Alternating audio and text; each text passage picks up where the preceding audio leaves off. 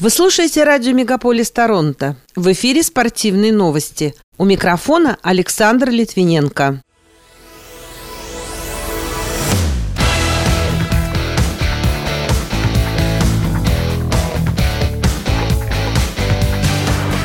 Международная федерация хоккея оставила шансы на участие в турнирах спортсменам из России и Белоруссии.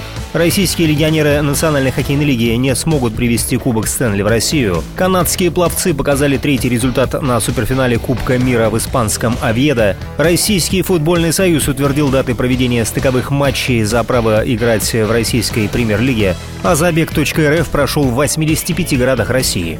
Эти и другие спортивные события Канады и России в этом выпуске на радио Мегаполис Торонто. В студии для вас работаю я, Александр Литвиненко. Здравствуйте.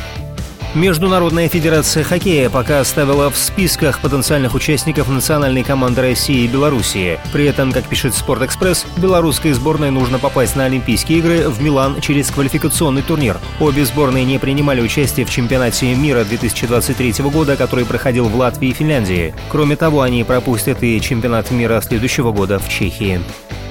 В Национальной хоккейной лиге приняли решение, что российские легионеры не смогут привести Кубок Стэнли в Россию этим летом. Об этом сообщает агентство РИА Новости. В этом году Кубок разыграют между собой Флорида Пантерс и Вегас Голден Найтс, за которые выступает вратарь Сергей Бобровский и нападающий Иван Барбашов, соответственно. Для Бобровского этот чемпионский титул может быть первым в карьере, для Барбашова – вторым.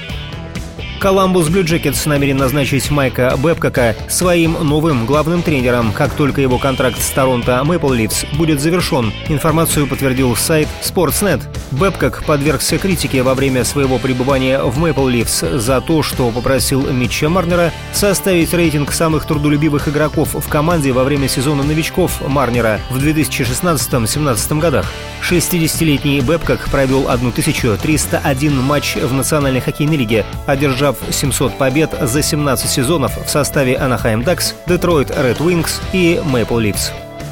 Заместитель комиссара Национальной хоккейной лиги Билл Дейли сделал заявление об инциденте с пьяной девушкой в номере российского нападающего клуба Колорадо Эваланш Валерия Нечушкина. Как пишет издание The Denver Post, лига не будет расследовать ситуацию. Напомню, инцидент произошел 28 апреля этого года в гостиничном номере хоккеиста. Подробно об этом пишет сайт лента.ру.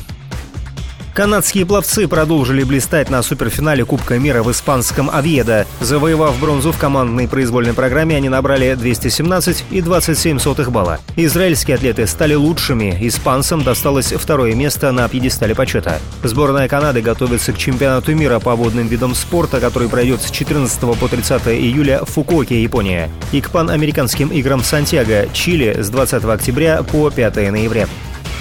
Канадская теннисистка Бьянка Андреевску выбыла из открытого чемпионата Франции после поражения от украинки Леси Цуренко в двух сетах со счетом 6-1-6-1 в третьем круге в прошлую субботу. Ранее 22-летняя Андреевску из Миссисоги, Онтарио, обыграла посеянную под 18 номером Викторию Азаренко и американку Эмму Навара.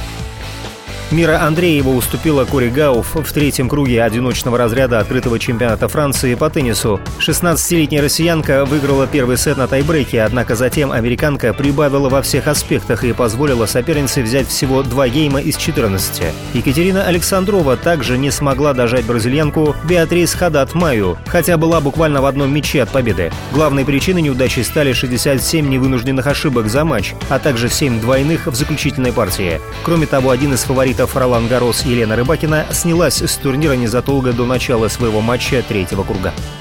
Российский футбольный союз утвердил даты проведения стыковых матчей за право играть в российской премьер-лиге, сообщается на сайте организации. Первые игры пройдут 7 июня. Красноярский «Енисей» примет воронежский «Факел». Столичная «Родина» сыграет дома с Нижним Новгородом. Ответные матчи состоятся 10 июня. Нижний Новгород встретится на своем поле с «Родиной», а «Факел» примет «Енисей». Нападающий «Локомотива» Артем Дзюба в телеграм-канале опубликовал пост с благодарностью после окончания сезона 2022-2023. «Мы команда. Всем спасибо за сезон, руководству и тренерам за доверие, игрокам за характер, болельщикам за победу. Дальше больше», — написал он. Напомню, «Локомотив» занял восьмое место в чемпионате России, набрав 45 очков. Дзюба провел 11 матчей в российской премьер-лиге, забил 8 мячей и сделал 5 результативных передач.